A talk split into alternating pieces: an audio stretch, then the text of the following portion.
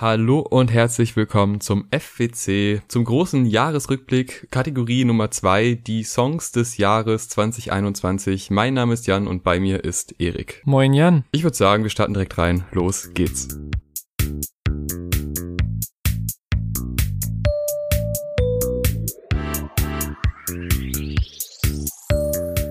Bevor wir richtig anfangen können, haben wir auch diese Folge eine fantastische Verlosung für euch organisiert.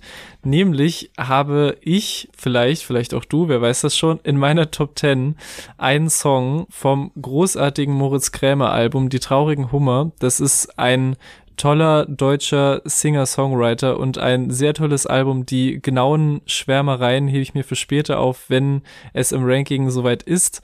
Aber weil dort einer meiner Songs des Jahres drauf ist, bietet sich das an, das auch zu dieser Folge zu verlosen. Und ihr könnt, wie das auch schon bei der ersten Folge der Fall war, diese Vinyl dieses Albums gewinnen, indem ihr eure Top 3 Songs des Jahres kommentiert. Entweder unter den Insta-Posts zur Folge oder wenn ihr bei YouTube die Folgen schaut und hört, dann in die YouTube-Kommentare die Top 3 Songs des Jahres und unter allen, die das kommentiert haben, verlosen wir eine Vinyl von Moritz Krämer, die traurigen Hummer. Vielen Dank an Tapete Records, die uns einfach so eine Vinyl dieses tollen Albums zugeschickt haben und dann würde ich sagen, fangen wir an mit unserem Ranking. Bei mir auf Platz 10 geht es direkt ganz anders los mit einem Song eines jungen Düsseldorfer Rappers, der mich sehr durch meinen Sommer und Spätsommer 2021 begleitet hat, nämlich Bolo Boys Member Beschlikmeister mit dem Song Traum von seinem gleichnamigen Album. Eine entspannte, wavy Single, die sehr, sehr, sehr, sehr stellvertretend ist für seine lässige Art über Beats zu gehen. Beschlik ist auch einer meiner Lieblings-Deutschrap-Newcomer generell, weil er nicht nur wahnsinnig außergewöhnlich float und bei seinen Tracks immer spannend bleibt, was er in der nächsten Zeile machen wird, sondern auch, weil er mit seinen Texten durchgehend entertaint und viel verballerten Quatsch erzählt, aber ab und zu auch einfach Statements droppt. Dafür ist dieser Song Traum das beste Beispiel. Da finden beide Seiten innerhalb von wenigen Lines statt. Ich zitiere, Leute labern viel, ohne Kontext, du bist nur ein Hurensohn, wie Frontex, Homies rauchen Kokain durch Bong jetzt, aber ich kann's nicht empfehlen, ich sag euch ehrlich, das ist schon schlecht. Und ich bin so ins Lachen ausgebrochen, als ich das zum ersten Mal gehört habe, einfach von dem Statement her, auf so einer entspannten New Wave Deutschrap-Single Frontex zu fronten, was dort vielleicht sogar mehr gebraucht wird als auf den eh schon komplett durchpolitisierten Studentenrap, Songs und Alben, aber auch so die Wortwahl ist bei ihm immer so lustig, einfach wie er das wertet mit, das ist schon schlecht. Es ist ein wahnsinnig unterhaltsamer, leicht verballerter Typ, der mit einer unendlichen Lässigkeit rappt und deswegen mein Platz 10 Traum von Beschlikmeister. Lebe im Traum auch nicht auf, schlafe wenn ich lauf, Stich von CC Fliege im Bauch, Baby lass niemals mehr aufstehen. Nike Jogger cozy, wenn ich rausgehe. Chill mit Haudegen wie Opa, wer will's aufnehmen mit uns? Mein Platz 10 kommt auch aus Köln, also aus NRW zumindest auch. Köln ist natürlich ein großer Unterschied zu Düsseldorf. Äh, Mittelstreifen von Gold Roger zusammen mit Irre. Das war eine ganz schön knappe Kiste, denn kam er erst kurz vor Ende des Jahres raus und ich weiß, wir haben beide noch drauf gewartet für diese Toplisten, aber dass dann wirklich nochmal ein Song auf diese Top 10 kommt, das hätte ich jetzt gar nicht so erwartet. Mittelstreifen hat vor allem auf der Soundebene ziemlich überrascht, weil man so eine Art von Sound von dem doch sehr gut eingespielten Ursprungsteam Dienst und Schulter zusammen mit Gold Roger nicht erwarten konnte. Ist aber auch produziert von Cap Kendricks, was dann ein bisschen erklärt, wieso das so weit weg ist von dem restlichen Sound. Hat sich aber ins Album gut eingefügt, funktioniert aber als Song auch wunderbar solo. Und das ist das Schöne. Was ich hier besonders toll finde, ist das Gefühl von einem Zustand, der beschrieben wird.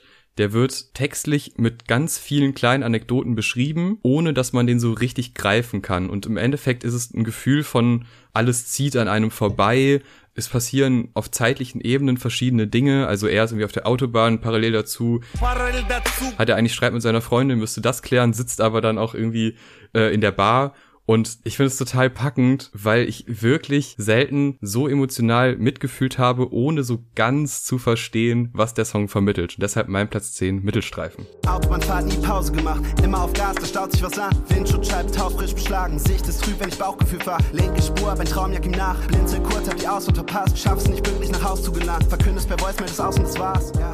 Mein neunter Platz geht an die britische Sängerin Olivia Dean und ihre wunderschöne Ballade Slowly. Ein toller, minimalistisch gehaltener, sehr auf ihre Stimme und Klavier runtergebrochener Song rund um die Thematik, wie hart es sein kann, sich soft und schwach zu zeigen und fallen zu lassen, zum Beispiel in eine frische, gerade aufkommende Liebe All das behandelt sie anhand von kleinen, sweeten Situationen, in denen sie eigentlich gerade dabei ist, sich zu verlieben, aber sich immer selbst einen Riegel vorschiebt, indem sie irgendwie in einen sarkastischen Modus schaltet und sich über alles lustig macht, statt sie selbst zu sein und ihre Emotionen zu leben. Besonders toll getextet und gesungen ist es in der zweiten kleinen Strophe, in der es um einen gemeinsamen Heimweg geht und ihre Gedanken nur darum gehen, warum hält er es mit mir aus? Er muss mich wirklich mögen, wenn er mich mich erträgt und sie gegen ihren inneren Drang ankämpft, endlich mit ihm abzuheben. Und wirklich jede Zeile ist auf den Punkt getextet, vor allem wenn sie es dann in der Hook schafft, nicht mehr komplett abzublocken, sondern sagt, ich brauche einfach Zeit, um mich auf dich einzulassen, um nicht mehr von meinen Unsicherheiten bestimmt zu werden. Und das ist so eine zarte, verletzliche, dadurch aber auch irgendwie sehr starke, offenbarende Ballade, die mich sehr beeindruckt hat. Und obendrauf gibt es noch einen klitzekleinen musikalischen und visuellen Magic Moment, weil der Song ist, wie gesagt, größtenteils auf sie und das Klavier beschränkt und auch das Musikvideo wirkt wie so ein klassisches Performance-Video, bei dem die Kamera so um sie und das Klavier herumschwebt. Aber dann gibt es diesen einen Moment, in dem sie plötzlich aufhört mitzusingen auch das Klavier verstummt und sie direkt in die Kamera blickt, während auf musikalischer Ebene aus dem Nichts ein wahnsinnig softer und warmer Bass dazukommt mit toll gelayerten Vocals von ihr. Das ist so ein krasser Highlight-Moment eines eh schon wunderschönen Songs und daher einer meiner Songs des Jahres, Slowly von Olivia Dean, unbedingt anhören und auch anschauen. Go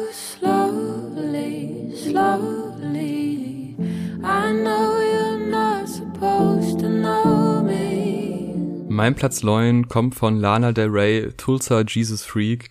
Ein Track, der religiös fanatisch klingt, aber gleichzeitig auch sowas Verlockendes, sowas Sanftes hat. Das liegt vor allem an Lanas Stimme, die teilweise ziemlich bearbeitet ist, teilweise aber auch relativ pur klingt gemischt mit Drums, die ganz weit weg klingen und irgendwie auch nicht von dieser Welt gleichzeitig so eine, so eine runtergebrochene Atmosphäre. Also das ist wirklich ein ganz komisches Gefühl. Das hat so ein bisschen was von einem Fiebertraum, finde ich, aber nicht der, in dem man Angst hat, sondern den, in dem alles komisch ist, man sich aber trotzdem wohlfühlt. Und diese Art von Soundästhetik, die habe ich so noch nie empfunden. Und ich war wirklich überrascht, weil ich mag Lana Del Rey generell ganz gerne, aber dass sie mal so eine Ebene erreicht, mit dieser Kombination aus diesem religiösen, aber trotzdem der Liebe und den eigentlich klassischen Themen ihrerseits, ja, es hat mich wirklich gepackt dieses Jahr und deshalb mein Platz neun mit der unfassbar schönen Wiederholung von White Heart Forever, was so eine krasse Atmosphäre aufgebaut hat, dass ich vorher nicht erwartet hätte, dass so eine Wiederholung so catchy sein kann.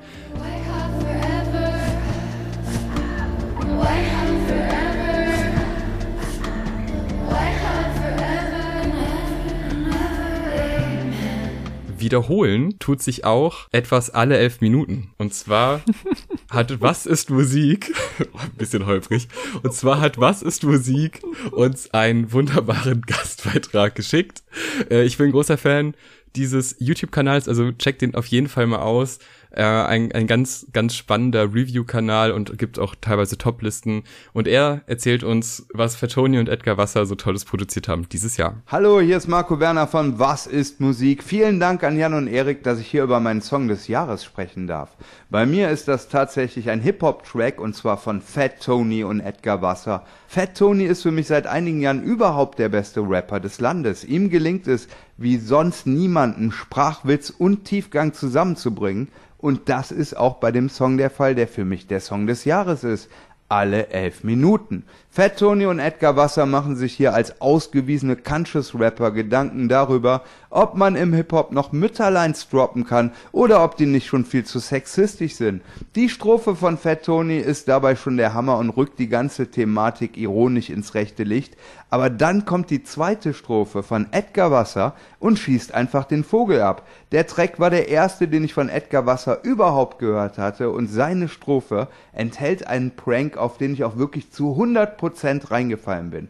Hört es euch an. Ich sage, Fat Tony und Edgar Wasser bringen etwas in den Hip-Hop zurück, was in den 90ern mal total angesagt war und heute kaum noch eine Rolle spielt. Sie sind nämlich unglaublich fresh. Vielleicht brauchen wir im Deutschrap ja mal ein Freshness Revival.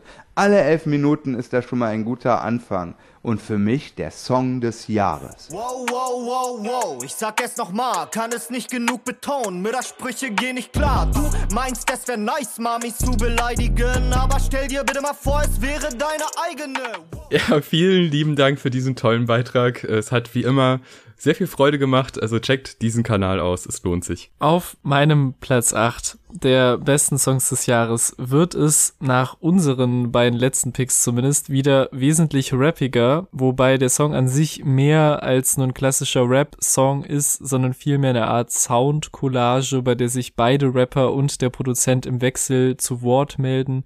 Ich spreche vom Song Nobles des legendären Hip-Hop-Producers Alchemist mit Features von Earl Sweatshirt und Navy Blue. Ein Song, der etwas sehr Nostalgisches, nachdenklich Reflektierendes hat, aber gleichzeitig das Gefühl vermittelt, dass man als triumphierender, stärkerer Mensch wieder dort herausgekommen ist. Das vermittelt das triumphale Sample, das sich durch den Großteil des Songs zieht aber auch die Energie, mit der beide Rapper reinkommen und sich durchgehend gegenseitig die Bälle hin und her spielen und die Sätze des anderen vollenden, was mich vor allem in Earls Fall auch über den Song hinaus gefreut hat, weil er halt viel energetischer und mehr mit sich im Reinen wirkt als auf seinen letzten Alben und er ist halt textlich immer noch genauso nachdenklich, endet aber irgendwie auf einem viel positiveren Ausblick. Er reflektiert ja auch nochmal dieses altbekannte Thema, wie er als äh, aufmüpfiger Teenager während des großen Odd Future Anfangshypes von seiner Mutter in ein Internat nach Samoa geschickt wurde, was nochmal eine zusätzliche Ebene des Songs aufmacht, weil Navy Blue und er sich seit diesen Odd Future Zeiten kennen und viel zusammen skaten waren und rumgehangen haben, wovon es auch YouTube-Videos gibt aus dem Jahre 2009 von einem alten YouTube-Kanal von Earl, die als Samples in diesen Song eingewoben werden. Und das Musikvideo zu Nobles wurde auch an der gleichen Location dieses alten Skate-Scheißebau-Clips gedreht, so dass es quasi Schnitte und Übergänge zwischen den rumhängenden Teenage Buddies und den jetzt erwachsenen reflektierten Rappern gibt. Hinzu kommen auch noch Samples aus der Verfilmung der unendlichen Geschichte, die thematisch sehr gut passen und einen wunderschönen Rahmen bilden und das meinte ich eben anfangs mit Sound Collage. Du hast so diese beiden fantastischen Rapper, die seit Teenage-Jahren befreundet sind von persönlicher Entwicklung erzählen, sich in ihren Parts abwechseln und dann aber auch nochmal darin diese Samples von Alchemist, die einen genauso großen Anteil am sehr kurzen Song haben und zum Teil auch von Earl im Video mitgerappt werden, als wären sie sein Text. Und das zeigt eben, wie wichtig diese ganzen Elemente für den Song sind. Depths of the man that I was from the start. Stay next to the fam. Got a place in my heart, chest, breath on demand. The rest of the plan got scrapped when I landed, invested in arcs. I do less when I stretch before I hit the bar. Mein Platz 8 ist JPEG Mafia mit Rebound und Erik erzählt mir schon seit mehreren Jahren, wie geil JPEG Mafia ist und was alles so toll an ihm ist und Yes. es ist so krass und ich habe auch immer reingehört und dachte mir, ja, es ist geil, es ist eigentlich alles super. Ich habe es noch nie so zu 100% gefühlt und dann kam die LP in der Online-Version raus. Die habe ich dann gehört und war eigentlich relativ schnell hooked. Aber es hat noch dieser Moment gefehlt. Und manchmal brauchen Alben ja so einen speziellen Moment, um wirklich in die Welt von einem Künstler einzutauchen. Und das war dann eben Rebound, weil da war all das, was vorher schon passiert ist, nochmal irgendwie auf die Spitze getrieben. Es war unfassbar überdreht, es ist krank abwechslungsreich, es ist total verspielt. Ja. Es ist ein Banger, das kann man auch sagen. Und ja, gerade diese Abwechslung hat mich total gecatcht. Der Beat ist wirklich zeitweise episch, dann auch wieder überhaupt nicht, sondern komplett nerdig. Und diese Mischung aus all dem hat mich in die JPEG Mafia Welt gezogen und äh, deshalb Rebound auf jeden Fall ein wichtiger Platz 8 für mich dieses Jahr.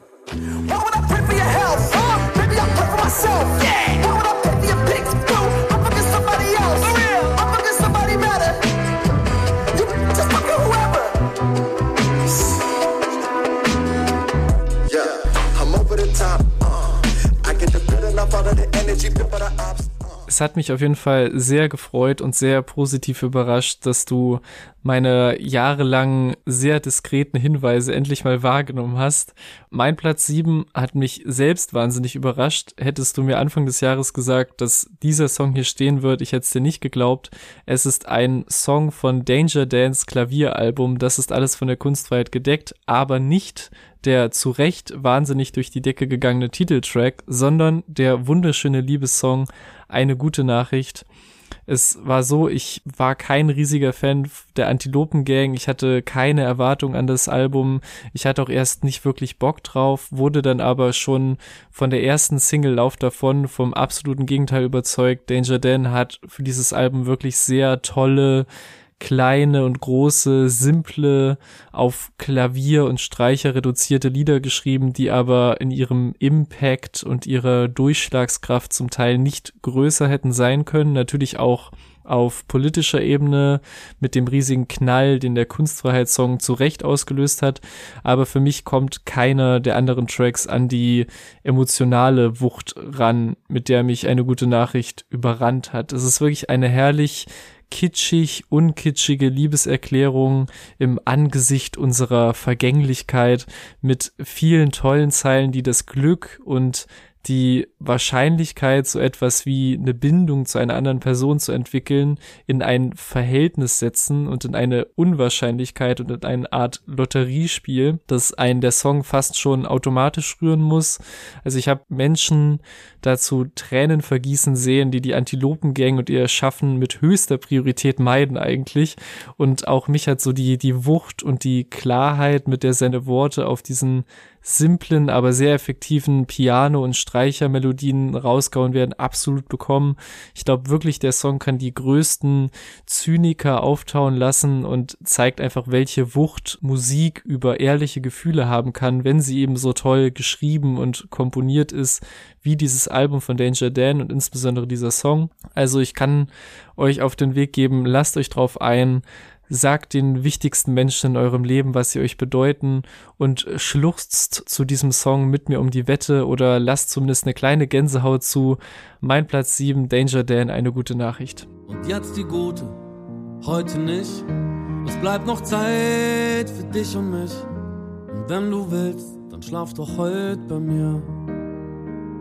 Ja, mit positiven Emotions geht's auch bei mir weiter. Lass uns scheinen von A zum J, der einen Song geschrieben hat, der unfassbar viel Kraft geben kann und die früher auf dem Album angesprochene gute Energie dann auch mal wirklich musikalisch umgesetzt hat äh, mit einem recht simplen Kniff, würde ich sagen. Denn A zum J hat dann nämlich eine Hook, die unfassbar catchy ist, verbunden mit einem Tempoanheben im zweiten Teil. Und dass das so effektiv ist, hätte ich echt nicht gedacht, aber es klappt total gut. Und dieser Song könnte meiner Ansicht nach auch ein Radioerfolg werden, wären da nicht diese super persönlichen Strophen, die ihn dann aber für uns wieder interessant machen, weil wir auf, ja, sag mal so, intimes Writing, was man aber auch auf sich selber beziehen kann, eh immer stehen, was aber nichts unbedingt fürs Radio ist. Und diese Kombination aus sowas Persönlichem und gleichzeitig aber auch so einem massentauglichen Song, wo jeder halt was rausziehen kann. Und wenn man mal schlechte Laune hat, kann man den anmachen und es funktioniert.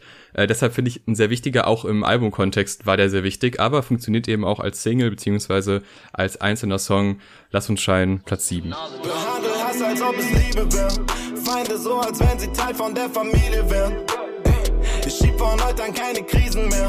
Ey, komm vorbei und vielleicht hab ich genug Energie dafür uns zwei. Dann lass uns scheinen, lass uns scheinen. Bevor wir mit meinem nächsten Platz weitermachen, kommt ein nächster Gastbeitrag, nämlich mal wieder von unserem geschätzten Hörer Gief, der etwas zu seinem Lieblingssong des Jahres erzählt und dafür geht es in das auch von uns dieses Jahr sehr häufig gelobte Österreich und den guten Bibiza. Und jetzt wünsche ich euch viel Spaß bei dem Gastbeitrag. Pengi aus Wien schon wie gewonnen. Wer sonst in Wien macht aus nichts seinen Lieblingssong. Das beschreibt ziemlich genau meine Emotionen, die du von Bibiza gegenüber. Mit gefühlt so wenig Effort haben die beiden da so einen krassen Track gebastelt ähm, steckt da irgendeine neue Formel dahinter? Nein, es ist halt einfach wieder ein melancholischer Trap-Beat, ein bisschen über die Stadt und ein Squat rappen und dann ist ein absoluter Ohrwurm fertig, der mich das ganze Jahr nicht losgelassen hat, seit er rausgekommen ist. Der eben das Jahr für mich auch sehr geprägt hat.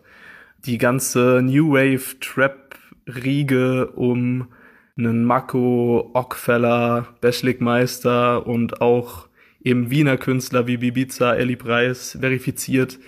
Die haben dieses Jahr einfach so krass für mich dominiert, dass Dito für mich sogar Tracks wie Lass uns scheinen von A zum J aussticht, ähm, den ich wahrscheinlich mindestens genauso oft gehört habe. Aber wenn ich mir überlege, welche Musik dieses Jahr für mich repräsentiert, dann lande ich eben doch eher bei diesen, bei dieser Art von Künstlern. Und deswegen ist das mein Pick des Jahres.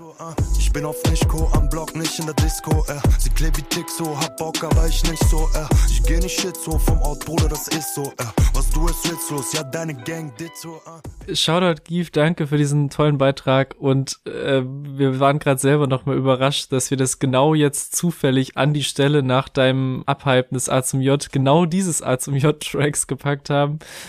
sehr schöner Zufall, aber auch sehr schöner Beitrag und Jetzt geht's weiter auf meinem Platz 6, wo ebenfalls keine Formeln neu erfunden werden, aber auch man durchaus von einem Ohrwurm sprechen kann. Und ich habe auch bei den letzten Platzierungen jetzt immer etwas dick aufgetragen, deswegen kann ich es, glaube ich, jetzt ein bisschen simpler machen. Es kommt ein absoluter Banger, der mir unglaublich viel Spaß gemacht hat und ohne den ich dieses Musikjahr nicht ausklingen lassen könnte. Er ist aus dem Januar 2021, also ziemlich genau ein Jahr alt, hat sich trotzdem sehr lange in meinem Ohrwurmgedächtnis gehalten und es kann natürlich auch kein Jahresranking geben ohne eine Kenny Beats Produktion. Ich rede vom absoluten Banger Roaring Twenties von der fantastischen US-Rapperin Flo Millie der Beat dazu entstand in einem von Kenny Beats Twitch-Streams im Mai 2020, als er eigentlich relativ gaggig unterwegs war und diesen If I Were a Rich Man Song aus einem Musical samplen wollte, das natürlich auf seine eingängige Trap-Beat-Hit-Formel gechoppt, was Flo Milli anscheinend mitbekam und den Beat in einen absoluten Smasher verwandelt hat, indem sie mit ihrer sehr markanten Stimme dieses Rich Man Sample auch nochmal nachrappt, in den Song mit einbaut und nochmal spaßiger macht, als die Beat-Grundlage eh schon war und sich natürlich auch inhaltlich diese Ästhetik der Roaring Twenties, also der 1920er Jahre, zu eigen macht und updatet darauf, wie es ist, eine junge schwarze Frau in den USA der 2020er Jahre zu sein, die zum einen Erfolg hat, und machen kann, was sie will und damit angibt, aber natürlich trotz ihres Erfolgs auch anders betrachtet und behandelt wird als ein reicher Mann. Und das ist halt eine perfekte Mischung aus einem unterhaltsamen, harten Flow Millie, Kenny Beats, Banger, den ich immer und immer wieder im Loop gehört habe, aber eben auch ein smartes Spiel mit diesem Spannungsfeld einer erfolgreichen jungen Frau, die rappt If I Was a Rich Man. Also grandioses Ding auf beiden Ebenen, Roaring Twenties von Flow Millie. Flow Millie shit. If I was a rich, I drop my nuts on a hater. Fucking these hoes, I'm a player. BBS chains, watches and rains, blowing that cash on an acre. Bankroll for these stank hoes, four days in the same clothes. Push ups just to get swole. All of my bitches got white toes. Do it the fuck out. Mein Platz 6 ist Alternative Rock. Uh, endlich mal. On a Roll von Balthazar. Ein Track, der so viel bedient, was ich gerne mag, dass es fast schon absurd ist, weil mir diese Band vorher gar nichts gesagt hat. Ich fand nur das Cover des Albums spannend und habe deshalb reingehört. Und wir haben so ein Wummern in den Parts, wir haben eine Kopfstimme im Refrain und wenn das nicht schon genug ist, kommen nach zwei Minuten auch noch Blasinstrumente rein. Und zwar richtig präsent, teilweise sogar atonal, was auch sehr spannend klingt auf diesem Track ich bin wirklich unfassbarer Fan dieses einen Tracks von denen. Äh, es gibt noch einen weiteren, der okay ist, aber das restliche Album kann ich mir kaum anhören, ohne es langweilig zu finden. Ich weiß, dass es viele generell mögen, aber mir hat's nur dieser eine Track angetan. Dafür aber richtig, den habe ich rauf und runter gehört, sowohl im Sommer als auch im Winter, eigentlich zu jeder möglichen Zeit. Gerade aufgrund dieser, dieser letzten Minuten, weil er dann quasi nochmal in diesem C-Part, der halt mit Blasinstrumenten ist, so eine große Wendung nimmt und auch was die Strophe angeht oder so eine sehr lange Bridge gefühlt, äh, halt was ganz anderes macht als vorher. Und das führt dann irgendwann aber wieder zum Refrain, der dann auch mit diesen Blasinstrumenten bespielt wird. Und diese, diese Steigerung zum Ende hin nochmal, nachdem das schon so eine krasse Wendung genommen hat, das catcht mich jedes Mal aufs Neue. Sollte man sich unbedingt mal angehört haben, ist wirklich ein sehr spannender Song von Balthasar.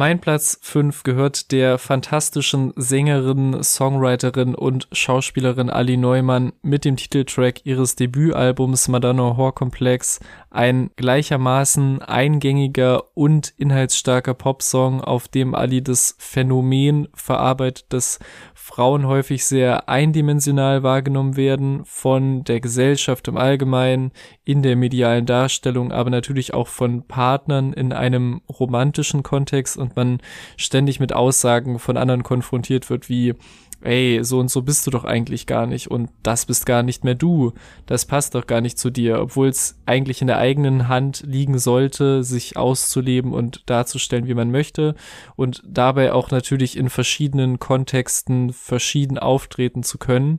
Im Song selbst konzentriert sich das dann aber vor allem auf dieses romantische, zwischenmenschliche, der es häufig ein schmaler Grad ist von Männern zum einen als die reine heilige Madonna wahrgenommen zu werden, die man gern als Partnerin hätte, aber wenn man dann eben aus diesem Bild fällt und sich nicht so verhält oder kleidet, wie es dem männlichen Willen entspricht, eben als die unzüchtige, minderwertige Hure abgestempelt wird. Und diese Herabwertung von Frauen kennt man natürlich leider aus Internet, aber auch Real-Life-Situationen in Form von zum Beispiel sexistischen Kommentaren und Beleidigungen. Aber wie sie das auf dem Song quasi anhand des Gefälles innerhalb einer einzigen Beziehung analysiert, ist wirklich großartig. Also, dass sie für jemanden einen Sommer lang die Madonna war, weil sie auch noch nicht ganz wusste, wer sie wirklich ist und dachte, die Liebe hält und ist bedingungslos, also egal was passiert oder wer sich wie verändert. Aber als sie dann wirklich zu sich gefunden hat und aus diesem Rahmen, den es gab, ausbrechen wollte, war sie für die andere Person plötzlich nichts mehr wert. Und dann könnte man natürlich jetzt sagen, okay, dann scheiß auf den Typen und fertig. Aber ich denke, dass das wirklich eine, eine schwere Situation sein kann, weil es sich ja eben nicht um einen Fremden aus dem Internet handelt, der einem eine beleidigende DM schreibt, was auch furchtbar ist. Sonst ist eben eine Person, von der man denkt, dass sie einen kennt und auch liebt, laut eigener Aussage.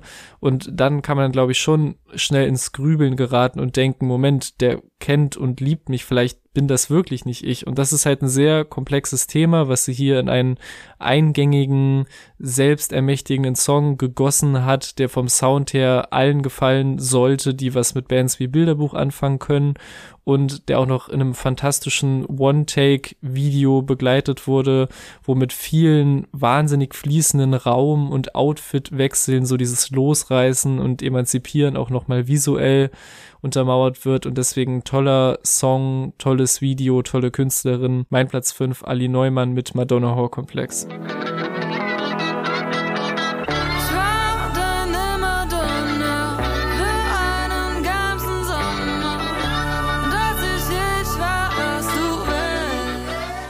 Mein Platz 5 kommt von den Parcels und heißt Something Greater.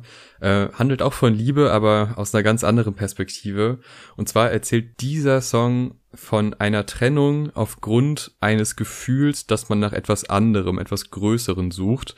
Man kann es nicht genau beschreiben, aber man scheint diese Erfüllung, die man vom Leben möchte, nicht in, in dem Fall seiner Partnerin zu finden. Was aber spannend ist, weil das Ganze so eine Art Twist hat, weil es sich schon so anhört, als würde man langfristig doch mit dieser Person wieder zusammen sein wollen, hatte aber wohl das Gefühl, dass das eben nicht mehr ausreicht. Und die erste Strophe erzählt quasi die Geschichte, wo ein, ein Mensch, der sich gerade selber eigentlich gar nicht so toll fühlt und ein bisschen eingeengt, jemanden zur Seite bekommt, eben diese Frau oder diese Person, und diese beiden Menschen kommen zusammen und an der anderen Person kann sich die Person eben hochziehen und äh, ne, führt eine erfolgreiche Beziehung, wie es eben so ist. Man supportet sich gegenseitig.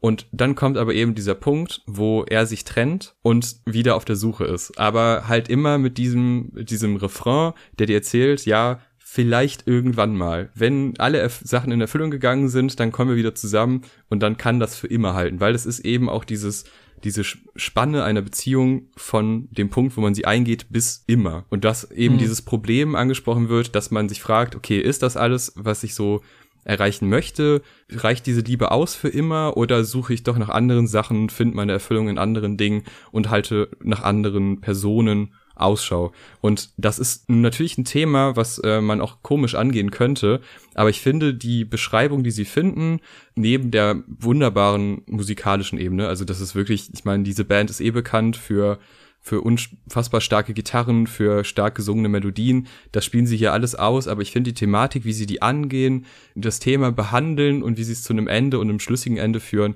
finde ich richtig gut umgesetzt und deshalb mein Platz 5 Something Greater.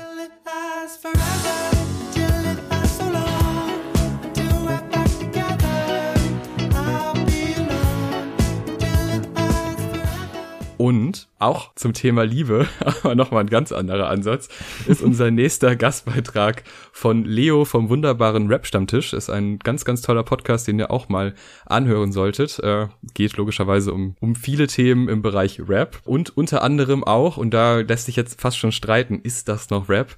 Tropical Limited und Future Bay mit dem Song Pulse 1000. Meiner Ansicht nach ist es Rap.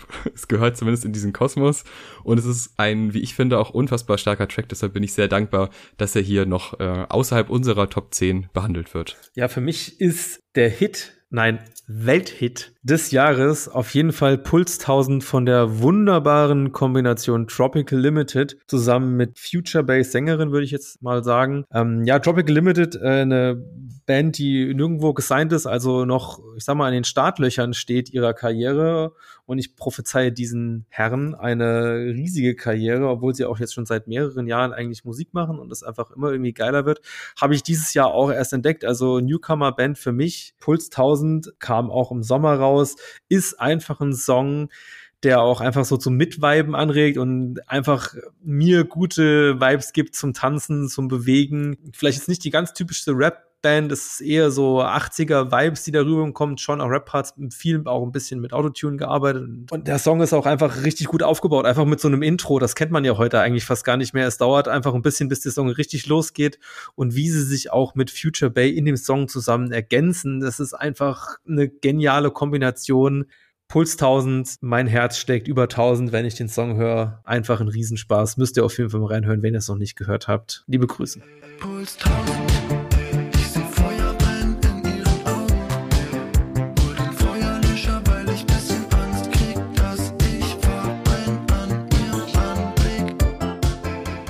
Ja, liebe Grüße zurück. Danke für diesen tollen Beitrag und wie du schon eben gesagt hast, Jan, für einen Song, der sonst leider in unserem Ranking untergegangen wäre, aber jetzt so noch mal einen Platz gefunden hat in dieser Jahresabschlussfolge. Mein vierter Platz geht an die beste Boyband aller Zeiten und den letzten Song eines auch sehr starken Albums, das es nur knapp nicht in meine Alben Top 10 geschafft hat. Dafür aber jetzt einer der mächtigsten Songbrocken vom Album in diese Top 10 der besten Songs. Es geht um The Light Part 2 von Brockhampton, einer der emotional intensivsten und packendsten Songs des Jahres für mich, vor allem möchte ich da, glaube ich, eine Triggerwarnung aussprechen für selbstverletzendes Verhalten und Suizid. Wenn ihr euch diesen Themen nicht ausgesetzt wissen wollt, werde ich jetzt irgendwie den Zeitpunkt einbauen, an den ihr zum nächsten Song skippen könnt. 35, 25. The Light Part 2 besteht aus einem sehr eindringlich geflüsterten Chorus und zwei tiefgehenden Verses von Kevin Abstract und Joba, die beide sehr toll sind, aber vor allem Jobers Part, mit dem quasi auch das ganze Brockhampton-Album geschlossen wird, geht sehr unter die Haut. Er thematisiert wie schon vorher auf dem Album den Suizid seines Vaters, was generell schon ein sehr persönliches Thema ist, aber geht hier noch weiter, indem er direkt zu ihm spricht und ihn fragt, ob er in dem Moment, in dem er sein Leben beendet hat, an ihn denken musste und dass er sich zurückgelassen gefühlt hat, das auch starken Einfluss auf sein Selbstwertgefühl hatte und seine Wut auf ihn und er erwähnt aber auch die, die Parallelen und die Ähnlichkeiten, die er zu ihm sieht und vor allem, wie er seinen Kindern, die er vielleicht irgendwann mal hat, von ihrem Opa erzählen wird und sie nie die Chance haben werden, ihn kennenzulernen. Und da hat man eigentlich den ganzen sehr langen Part über permanent ein Kloß im Hals, manchmal auch Tränen in den Augen und das ist halt alles gebündelt in dieser Ehrlichkeit und diesem wahnsinnig transparenten Teilnehmen lassen eigentlich an so einem Heilungs- oder Reflexionsprozess über dieses tolle Vocal Sample, das den ganzen Song über durchläuft und diese echt sehr dichte Atmo erschafft und das ist halt zum Teil wie man das jetzt auch hört, wenn man den Song noch nicht gehört hat und sich das vorstellen kann, sehr schwer zu ertragen, aber auch eine der mächtigsten und emotionalsten Momente, die ich im letzten Jahr mit Musik erlebt habe. Und das habe ich schon im April gesagt, als wir die Review zu diesem Roadrunner-Album von Brockhampton aufgenommen haben. Und das gilt jetzt immer noch und daher musste der Song auch so sehr hoch in meine Liste. The Light Part 2 von Brockhampton. When that hammer pulled back, did you think of me? You were the one that taught me how to be. Look at me now in all my glory. Overcame a lot, that's a different story. Abandoned by the life giver. Looking back at my life different. Mein Platz 4 wurde leider von uns nicht besprochen, obwohl es auch in den Top 10 Alben meinerseits war, ist von Little Sims, Rolling Stone, das hat mich ein weiteres Mal, wie viele Tracks hier, wirklich umgehauen. Äh, ich weiß noch, wo ich den zum ersten Mal gehört habe. Ich war mit meinem Hund draußen und als dann dieser zweite Part reingekickt ist, ich konnte es nicht fassen. Es war früher Morgen, ich konnte es einfach nicht fassen. Es war zu viel für diese frühe Uhrzeit. Der erste Part ist eigentlich viel wirrer. Da sind die Drums ganz komisch so reingeworfen, wirkt es. Also irgendwo an einem Platz, wo gerade was frei war ihre Flows wechseln gefühlt alle zwei Zeilen und es klingt so nach dem, ja, ich würde es so britisch nennen, also was man so in die Richtung mal ab und zu zu hören bekommt. Nichts, was ich unbedingt sehr feier. Und dann wechselt aber die Stimmung komplett und das auch irgendwie ohne große Ansage. Es ist einfach, auf einmal ist man in einem neuen Track drin. Und der zieht sich dann auch zum Glück noch relativ lang, weil diese Soundästhetik einfach so unfassbar packend ist und so viel Platz für Spielereien nennt, obwohl sie eigentlich in so einem strikten Korsett ist auf dem zweiten Beat, weil die Drums sind ganz, ganz klar, sind auch eher im Hintergrund, die Melodie ist viel, viel klarer, auch ihr Flow ist total einheitlich geworden, aber ich benutze dieses Wort nicht gerne, aber mir ist kein besseres eingefallen, das hatte wirklich Swag es ist unfassbar. Mhm. Es ist äh, komplett unironisch. Also wirklich, dieser Track hat es bei mir geschafft, dass ich wieder an das Wort Swag denken musste. Und das meine ich sehr positiv. Außerdem die Berlin-Referenz mit einer deutschen Zeile, wo sie sagt, das ist kein Problem. Unfassbar geil. Also es gibt einfach ganz, ganz viele tolle Momente. Mhm. Und Little Sims eh eine wahnsinnig tolle Künstlerin und deshalb definitiv verdient auf Platz 4.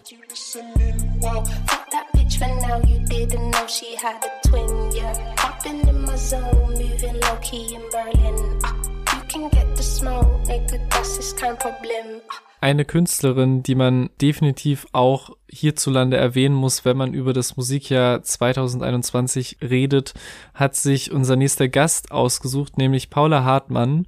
Und der nächste Gastbeitrag kommt vom guten Janosch von unserem befreundeten Musikpodcast Listen to. Dabei wünschen wir viel Spaß und bedanken uns für den netten Beitrag. Als die Jungs vom FEC mich gefragt haben, was mein Song des Jahres ist, musste ich tatsächlich nicht lange überlegen, denn in diesem Jahr war ich von keinem Song mehr geflasht als Nie verliebt von Paula Hartmann, ich habe vorher noch nie etwas von ihr gehört, hab den Track dann ganz random entdeckt und hab ihn direkt all meinen Freunden gezeigt. Ich mag ihre Beschreibung dieser durchzechten Partynacht und der Suche nach der Liebe, diese Berlin-Verweise, die sie immer wieder drin hat, wie zum Beispiel Verloren letzte Nacht zwischen lebendig sein und Leere, Westend und Hermannplatz. Das sind Zeilen, die mir komplett hängen geblieben sind. Alles umhüllt von einem super minimalistischen, aber trotzdem atmosphärischen Sound, der mich bis heute nicht müde macht und das ist in der heutigen Zeit schon etwas ganz, ganz Besonderes. Und auch die Singles, die danach kamen, wie Truman Showboat, haben mich komplett mitgenommen. Und deswegen freue ich mich auf all das, was 2022 bei Paula passiert. Schon wieder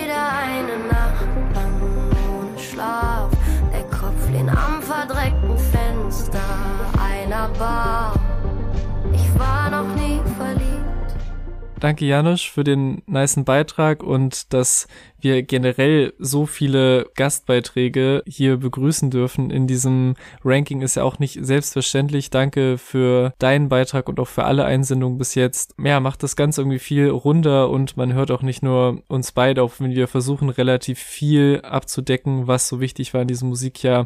Aber so wird's noch ein bisschen voller auf meinem dritten Platz ist ein Song von einem der besten Singer-Songwriter dieses Landes, meiner Meinung nach, der zwischen all den aufwühlenden Momenten in diesem Jahr und Musikjahr irgendwie mein Ruhepol geworden ist. Es ist Moritz Krämer mit dem ersten Track seines neuesten Albums, das da heißt Die traurigen Hummer.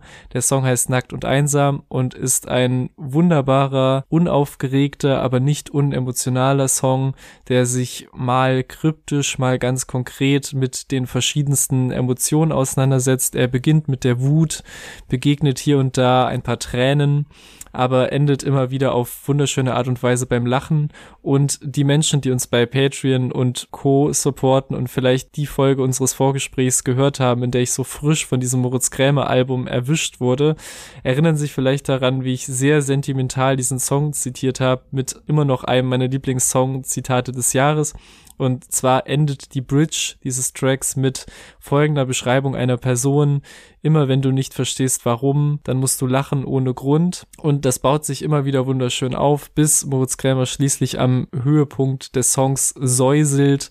Du lachst ohne Grund. Und wenn das deine Krankheit sein soll, werd bitte nie mehr gesund, nie wieder. Und dann noch so perfekte Streicher dazukommen. Das berührt mich immer wieder aufs Neue, ohne dass ich jetzt immer noch ganz genau sagen kann, auf dem Song geht es um das und das. Ich mag einfach seine sanfte, leicht brüchige Art, diese Texte zu schreiben und vorzutragen.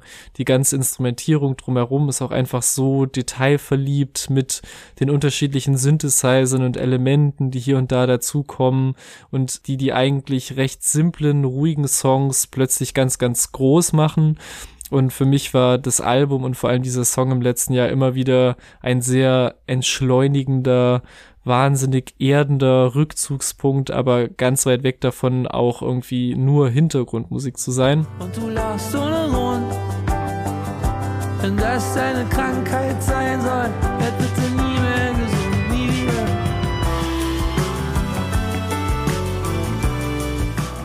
Und ich bin mir sehr sicher, dass ihr, wenn ihr das hört, ganz unterschiedliche Dinge davon mitnehmen könnt und empfehle allen in den Song und das Album reinzuhören, was sich ja anbietet, weil ihr, wie gesagt, am Anfang der Folge eine Chance habt, dieses Album auf Vinyl zu gewinnen, indem ihr die Top 3 Songs des Jahres können vielleicht welche sein, die wir auch gepickt haben, aber sehr wahrscheinlich auch ganz viele andere jeweils entweder unter den Insta-Beitrag zur Folge oder unter das YouTube-Video kommentiert und dann wird ausgelost und jemand von euch kann dann diesen großartigen Song, den ich auf Platz drei meiner Songs des Jahres gepackt habe, dann auch auf Vinyl hören. Ja, auch ich erzähle jetzt von meiner Top 3 und bei mir auf Platz 3 ist mein meist gehörter deutschsprachiger Song Ihre Augen von Dugatti und Nein. Mhm. Das liegt wahrscheinlich auch daran, dass dieser Track auf zwei, vielleicht sogar drei Ebenen funktioniert.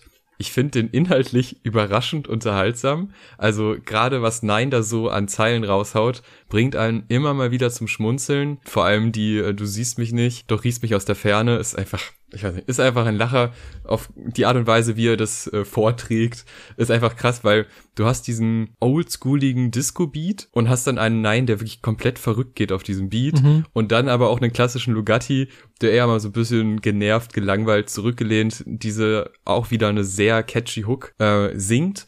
Und er schafft es dann ja auch in diesem Pre-Chorus, der dann vor der zweiten Hook kommt, nochmal was noch catchigeres als diese catchy Hook zu produzieren. Ja, unfassbar. Er funktioniert halt im Party-Kontext, er funktioniert auf textlicher Ebene und er funktioniert aber auch für einen selber einfach als gute Laune-Song.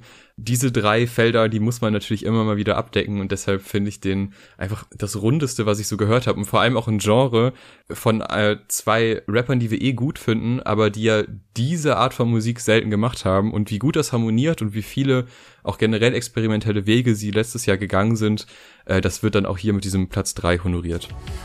Rauch aus, halb wie ein Baumhaus, auf der Couch auf, neben wie bei Guardian, dein Konzerten, jeder in der Crowd baut, frag mich, ob alles gut ist, man, alles ist fantastisch. Ja, mein Platz zwei entlarvt mich sofort einer großen Lüge, die ich eben getätigt habe, denn ich habe bei Flow Milli gesagt, mindestens eine Candy Beats Produktion pro Jahr muss dabei sein. Jetzt werden es zwei mit dem fantastischen Song Are You With That von Vince Staples, einer der meistgehörten, vor allem meist in Dauerschleife gehörten Songs des Jahres für mich, über den ich trotz seiner sehr hohen Platzierung auf der Liste gar nicht so viel sagen kann wie über manche der anderen. Er ist einfach hier, weil ich ihn so unfassbar oft gehört habe, nie genug von ihm bekommen konnte, er sich angenehm in jede Situation eingefügt hat, ich auch andere Personen abhängig von diesem Song gemacht habe, weil er auch einfach immer wieder gut reingeht. Die Produktion von Kenny ist so clean und weich und warm und soft. Er klingt einfach und hat den Vibe des perfekten Sommerabend-Tracks, ist angenehm gerappt, hat auch dieses tolle Outro mit den Vocals von Vonnie D und all das, während Vince Staples von wahnsinnig harten Realitäten, seinen gestorbenen Homies von früher erzählt und wie ihn die Straßenvergangenheit jedes Mal wieder auf den Boden der Tatsachen zurückholt und ich weiß nicht, ob's eigentlich unangemessen oder ein totaler Geniestreich ist, dass sich halt harte Zeilen und dieser warme Sound so gut vertragen auf dem ganzen Album. Aber es hat auf jeden Fall dazu geführt, dass ich den Song unzählbar häufig gehört habe und ihn mal auf der einen, mal auf der anderen, mal auf beiden Ebenen wahrgenommen habe und ja, für einen der besten Songs des Jahres halte. I'm a real beach boy. Come ride my wave. Left me with the either or. Fill these voids and fill my bank. Blue strips only. You switched on me. Mama told me about you snake. Von meinem gute Laune Platz 3 kommen wir jetzt zu den Idols mit The Beachland Ballroom.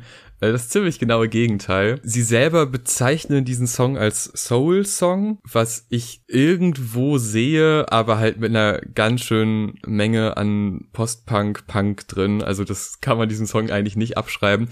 Was ich aber sehr spannend finde, ist, dass sie gesagt haben, dass sie lange Zeit überlegt haben, so eine Art Track zu machen, aber erst ein gewisses Standing haben wollten, um das dann auch später live so rüberzubringen, vor einer gewissen Größe an Publikum und Ne, man braucht halt einfach so eine gewisse Reputation, um solche Songs zu schreiben. Und äh, das finde ich ein sehr spannender Move, dann zu sagen, okay, wir haben jetzt diesen Punkt erreicht, jetzt trauen wir uns an so eine Art von Lied.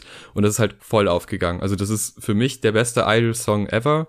Ich habe jetzt auch nicht 100% ihrer Diskografie gehört, aber dann doch einen sehr großen Teil mittlerweile und muss sagen, was sie da gemacht haben, geht auf so vielen Ebenen auf und das liegt vor allem an Schmerz und Wut aus der Stimme des Sängers Joe Talbot, der einfach alles in diesen Track reinlegt, der jede Lücke füllt mit Kreischen, mit Schreien, mit aber auch so einem so einem aggressiven Frust, der ja auch total zur Thematik passt. Es geht so, ja, es ist auch wieder relativ abstrakt gehalten, aber im Endeffekt wird erst eine große Schwäche dargestellt, äh, wenn man von Wind umgestoßen werden kann, der eigentlich nur so ein bisschen den Baum hin und her wackelt. Wenn das schon als Bild reicht, dass du so, so kraftlos und so erschöpft bist, dass du davon umkippst und dann aber wieder in diese Gegenreaktion kommst, in diese Angriffslust und dann Damage, Damage, Damage schreien kannst. Diesen Ritt macht dieser Song mit und den macht auch der Hörer oder die Hörerin mit.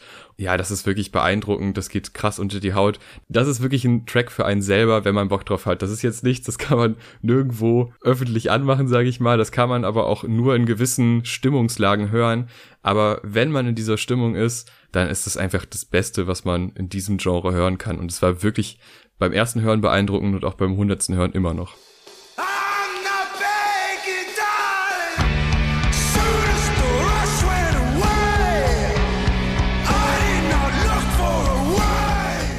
Mein Song des Jahres ist gleichzeitig meine liebste Indie-Rock Post-Punk-Neuentdeckung des Jahres und war Auslöser für eine emotionale Überwältigung durch einen neuen Künstler, die ich so lange, lange nicht erlebt habe, weil ja, es ging jetzt bei mir auf der Liste schon sehr oft in sehr emotionale Bereiche, aber meistens halt von Artists, bei denen ich auch schon darauf eingestellt war, okay, die mag ich, die kenne ich, ich bin bereit, übermannt zu werden.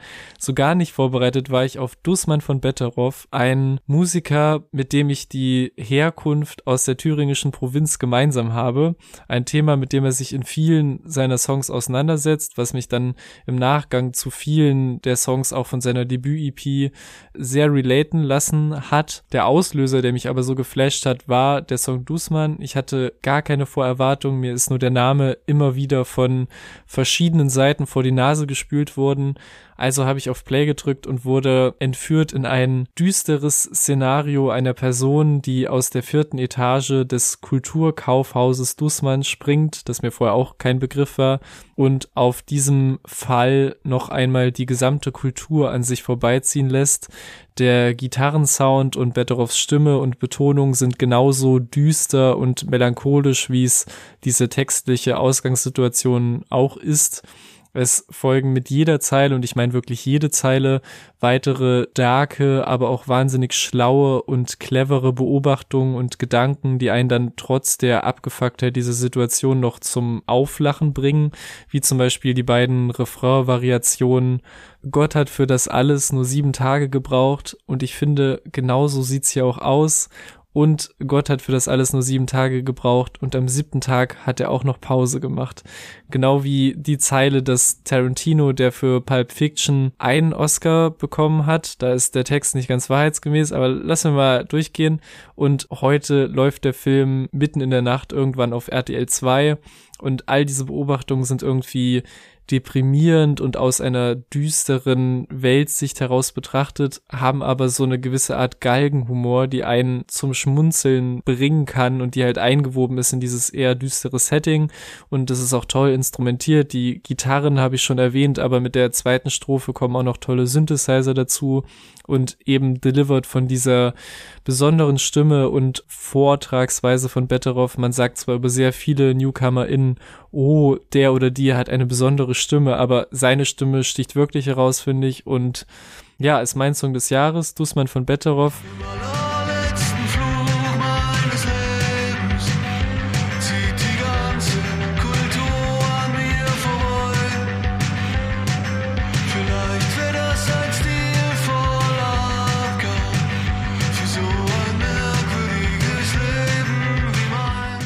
Kann aber auch seine Debüt-EP Viertel vor irgendwas sehr empfehlen.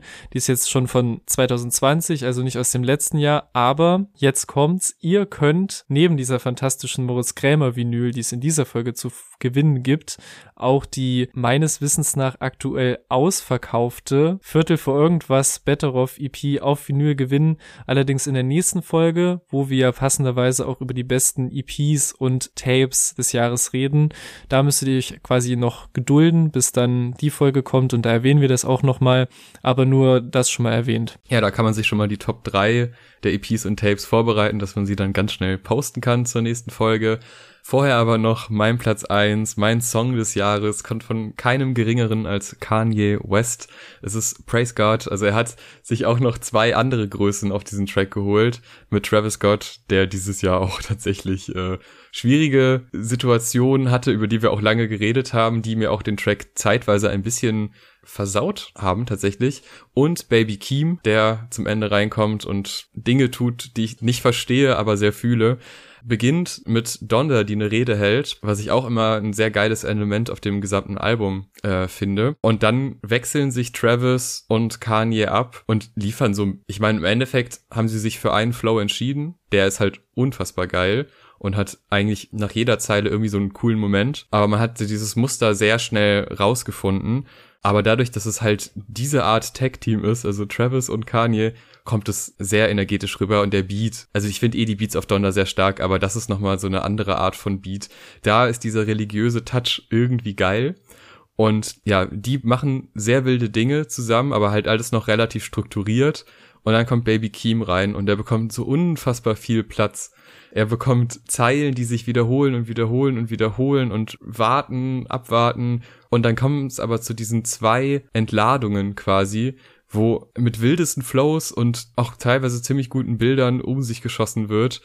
Und das endet dann alles in so einer Kopfstimme, die nochmal so einen Höhepunkt bei einem eh schon sehr höhepunktreichen Track liefert und diesem letzten Let's Get Right. Und danach ist man wirklich einfach hyped. Und ich weiß noch, bei der zweiten Listening Party, die hatte ich mir dann damals äh, bestimmt legal runtergeladen, um sie immer wieder zu konsumieren. und ähm, ich bin immer wieder zu diesem Track zurückgekommen als es dann offiziell rauskam, hatte ich wirklich Angst, dass wenn ich jetzt nochmal reinhöre, dass sich was ändert. Es hat sich ein bisschen was geändert, aber nicht zu viel, glücklicherweise. Und ich hatte Angst, dass ich vielleicht vorher schon zu oft reingehört habe. Aber trotz diesen bestimmt 80 mal mindestens hören innerhalb dieses runtergeladenen Videos, war Praise God trotzdem noch mein meistgehörter Spotify-Track. Also ich, ich werde diesen Track mit Abstand am meisten gehört haben.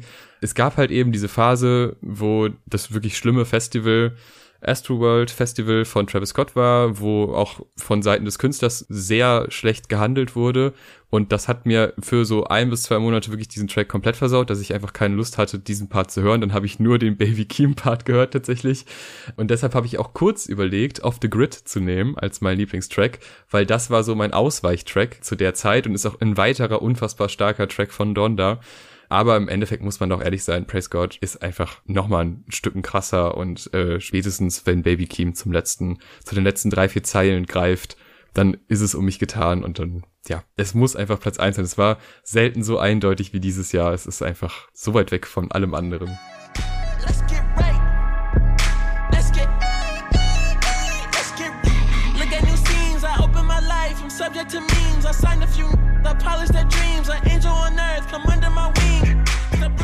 Ja, deshalb Praise God, Kanye West auf Platz eins Macht beim Gewinnspiel mit. Das haben wir jetzt, glaube ich, mehrfach ausführlich erklärt, wie das funktioniert. Folgt diesem Podcast, damit ihr auch die nächste Folge und damit auch das nächste Gewinnspiel nicht verpasst. Außerdem reden wir bald zur hundertsten Folge über OG Kimo. Das wird bestimmt auch sehr spannend und folgt der Playlist, denn wir machen eine Playlist zu den Songs, zu den Alben, alles zusammen in eine Playlist und dann später auch die Tapes. Also da könnt ihr alles nochmal nachhören, könnt euch ein bisschen inspirieren lassen, vielleicht ist ja was für euch dabei.